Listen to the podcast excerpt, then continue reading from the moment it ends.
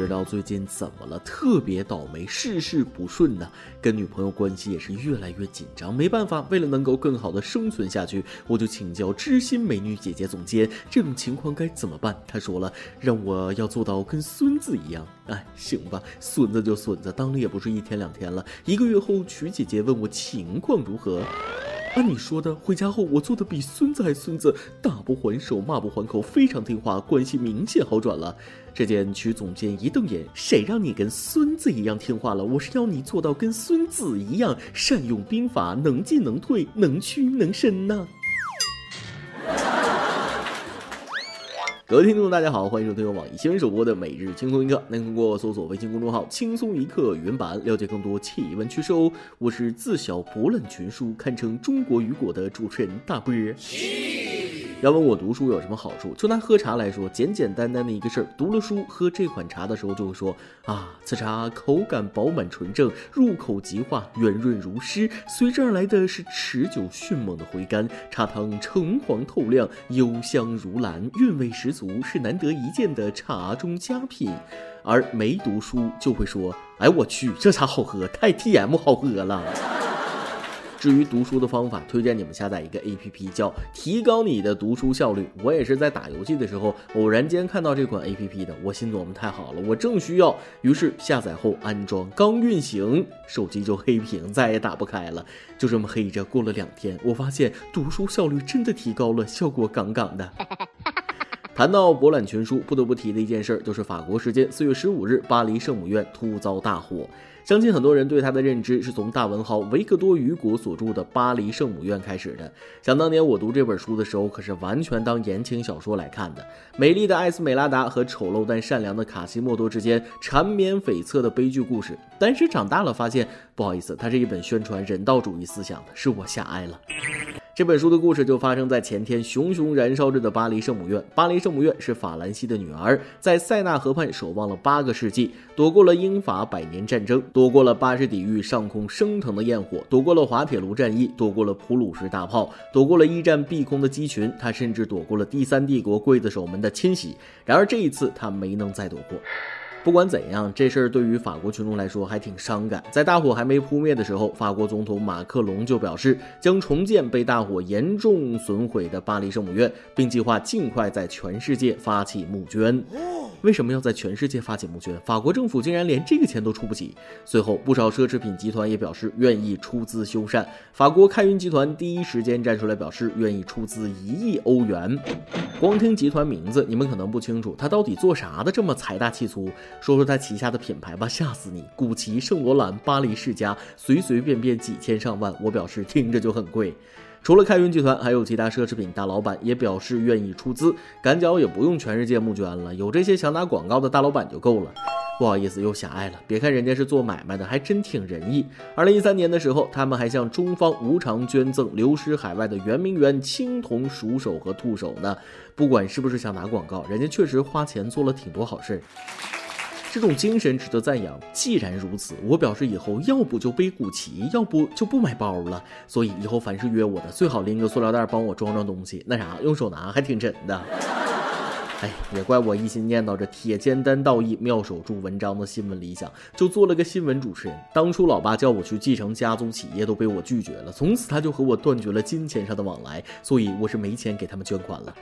说到为修缮巴黎圣母院捐款，这引起了一些中国网友的不满，他们纷纷表示没有惋惜，没有痛心，关我屁事！为什么一定要道德绑架，说什么全人类的文化遗产？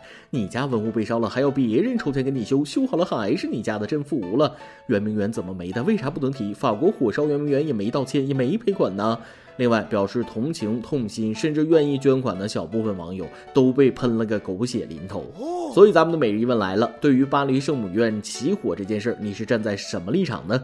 在这里弱弱的说一下我的观点。话说很久很久以前，一群强盗在我家后花园放火，抢走了珍贵的宝贝。今天他们家着火了，我很惋惜烧坏了的宝贝，但是火不是我放的，我很同情惋惜那些体现人类智慧的物件被毁，但这些离我的生活太远，不会捐款。其实对于人类文明毁灭的痛心，是每个具有同情和悲悯之人的自然反应啊，它不会建立在把圆明园文物归还的前提下，也不会限定在法国国籍限制下。我们对祖国文物被掠夺的抗议。和对那座古老信仰建筑被损毁的哀痛，明明是可以并存的。对别人损毁的文化幸灾乐祸，和当年侵略圆明园的暴徒区别不大。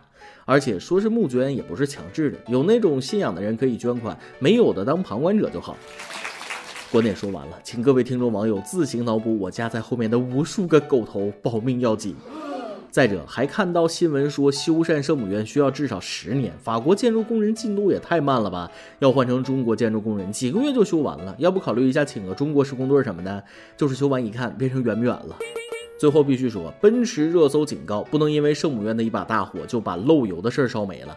说是小姐姐可是我的女神，必须维权到底，我举双手双脚支持。但奔驰漏油的事我就不多说了，相信有关部门能给出一个公平合理的说法。咱们秉承轻松一刻的宗旨，继续说点轻松的事儿。问大伙一个问题：你们身体某个部位被卡住，一晚上拔不出来怎么办？不要误会，你们又想多了。我是说身体被卡住，不对，我的意思是身体被卡进护栏里一晚上没拔出来。终于说明白了。话说前几天晚上，山东济宁一名男子腿被卡进护栏里，因为当时是醉酒状态，又赶上月黑风高，喊救命后，路人还以为他在耍酒疯，也没人理他，就这么爽歪歪的被卡了一宿。就在该男子即将丧失对重获自由的信心，万念俱灰的时候，他们来了。音乐起。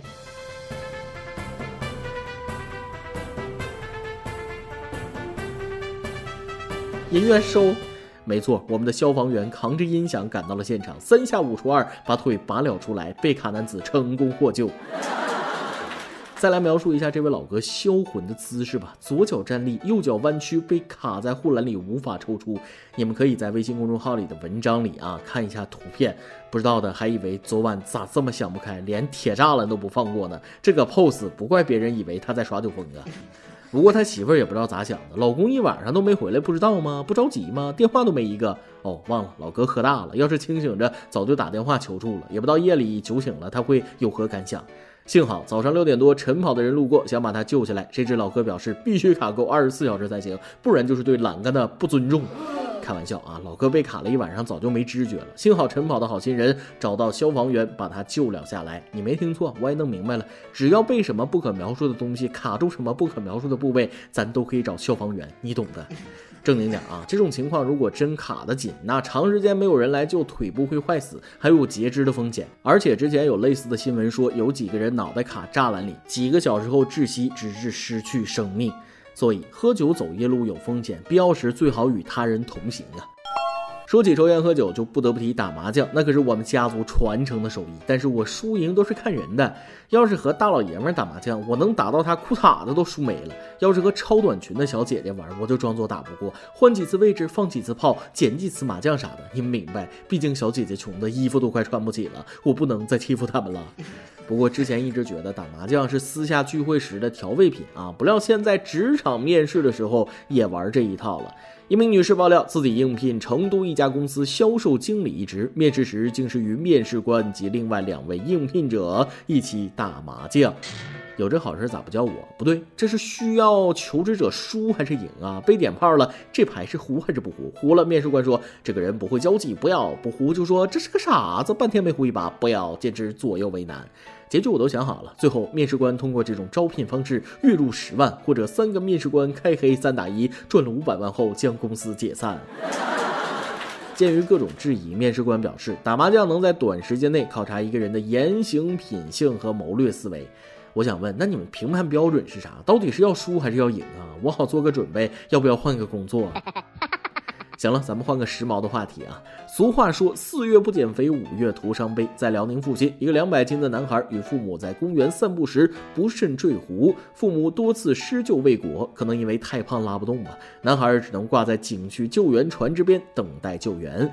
救援过程中真是惊险万分，困难异常，稍不留神，男孩就会坠入冷冰冰的湖水中，即使该湖水仅能没过胸部。在六名消防员的帮助下，将男孩成功救上岸，过程却异常曲折。男孩十分害怕，惊恐道：“你们下水能行吗？我这两百多斤的，你们能行吗？啊，我怕啊！别动我，让我缓一会儿。”真是有自知之明。要我是消防员，就扔个救生圈，自个儿爬上来。太胖爬不动，饿瘦了再爬。并非我歧视胖子，而是太胖不美观，还有害于健康。不过减肥啊，确实挺困难。去年这个时候，我也决心减肥，于是就开始夜跑。跑了半个小时之后，感觉良好啊！你们不知道，夏日的夜晚吹过阵阵微风，每一丝风中都夹杂着烧烤的味道。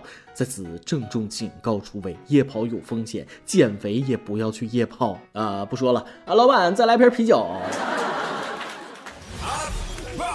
今天你来阿榜跟天榜，咱们上期问了听众朋友们，你们遇到过店大欺客的事儿吗？怎么解决的呢？微信网友可可西里说了，刚进大学的时候，在网上买电脑，货到以后跟描述完全不符，要求退货，客服说没有质量问题，不能退换，气死了。我说如果不给我处理，我将联系第三方介入，举报投诉他们店，并要求赔偿。结果过了几分钟就说给我退货，嗯，刚刚不是还说不能退换的吗？咋转变这么快？说白了，有些人就是欺软怕硬，看你好说话就欺负你。要不说跟文明人解决问题，你敬他一尺，他敬你一丈；跟流氓无赖解决问题，你就得比他更流氓。反正这种事儿看碟儿下菜吧。微信网友水边的阿迪达斯说了：“我第一次吃必胜客的时候，我内心感觉必胜客真的是店大欺客呀。我和我妈妈，我们一家出去旅游的时候，曾经在必胜客吃过饭。我们家就是那种每顿饭必点一大盆汤的那种。然后我妈就点了菜单上那个画着很大一盆汤的那个汤。最后上来的时候，那盆汤只有一茶杯那么大。我妈当时就想，这是个店大欺客的店，好几十块钱就是那么一小碗汤，是不是在搞笑？然而并不是搞笑。我妈最后还一人点了一小碗汤，一碗汤就二十八。我对这个汤至今记忆犹新。”当时我的内心就是，这什么破店也太坑了，小伙子，这个还真不能怪必胜客啊！你看菜单的时候应该没看仔细，底下还有一排小字，说的是图片仅供参考，一切以实物为准。微信网友旭日说了，我当时是在我们这儿大型超市里面感觉到有点店大欺客了。那次我和老公去超市买了一个晾开水的水壶，买完之后当天晚上我们烧水时放进开水，直接水杯就烂了。我们都很无语，准备第二天去找超市里面的人。第二天早上因为我上班，所以我老公带着当天晚上的小票去找超市人员。当时所有的一切都问完之后，超市人员说这不属于质量问题，不负责退换。我老公是个比较老实的人，三两句话就被他们打发走了。晚上我回来问他问题是怎么解决的，他给我说完之后。后我很无语，我说那还不算质量问题啊，那怎么样才算？我老公说，我也不知道，我性格比较火爆。我说不行，我们一起再去找吧，毕竟一次都没用的东西，总不能吃这个哑巴亏吧。我们去了超市之后，大厅里面的那人还是说这不是质量问题。我说美女，那你说什么才叫质量问题呢？我买这个水壶就是要放开水的呀，难道被开水碰烂了，我们要自认倒霉吗？那女的估计看我不太好惹吧，直接找了他们主管，他们主管给我道歉了之后，又给我们换了一个新的，然后我们就回家了。其实真的是个小事情。毕竟也就只有二三十块钱，但是这种敷衍的解决方法让人心里也不舒服。难道我们就只能自认倒霉吗？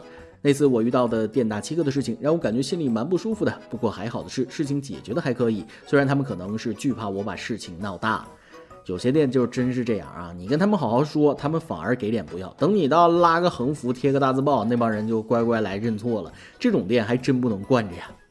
每日一问，咱们上面已经提到了，对于巴黎圣母院起火这件事儿，你是站在什么立场呢？再来一段。新来的同事第一天上班，还不知道公司有饭后发水果的惯例。他吃完午饭回来，发现桌上有个橘子，就问我：“哎，谁的橘子放我桌上了？”啊，那是给你发的。那为啥给我发？因为你长得帅呗。只见他看了看我，怀疑的问：“那为啥给你也发了？”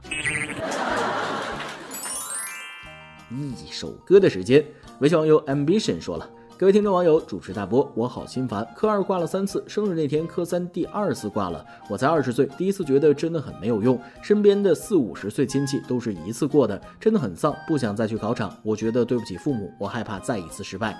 有时候真的很恨教练，他根本没带我们练车，就叫我们去考试，还叫我们包他吃包他住，但是还是自己没用吧。今天室友科二第三次挂，我们都不知道如何再面对家长。想哪一首 Run Free 送给我和室友们，加油，一定会成功的。所有的一。一切都是我们人生的经历，困难会使我们更加强大。上一次没点上歌，这次希望小编成全。最后祝愿大家头发浓密，睡眠良好，不顺心的事情少一点，快乐多一点，加油！小伙子，驾考挂科这种事儿，你还是要想开点啊。经过我五次才过科二的经验来看，技术是一方面，运气和心态才是真正左右成败的关键因素。调整好心态，来日再战。我考驾照的经历比你坎坷多了，挂了就考，考了再挂，挂了还考，考了还挂。千锤百炼嘛。啊，其实吧，在你的人生路上还会有很多比驾考更艰难的事儿。等你回过头来再想想现在沮丧的自己，就知道这事儿多么小儿科了。行了，我也不多说了，希望你能够振作起来，迎接下次考试。过程多艰苦，收获就有多甜美。希望你早日拿到驾照。以上就是今天的网易轻松一刻，由电台主播讲当地原汁原味的方言，播轻松一刻，并在网易和地方电台同步播出吗？请联系每日轻松一刻工作室，将您的简介和录小样发送至 i love 曲艺 at 幺六三点 com。老规矩，送上最真挚的祝福，祝大家都能头发浓密，睡眠良好，情绪稳定，财富自由。我是 W，咱们下期再会，拜拜。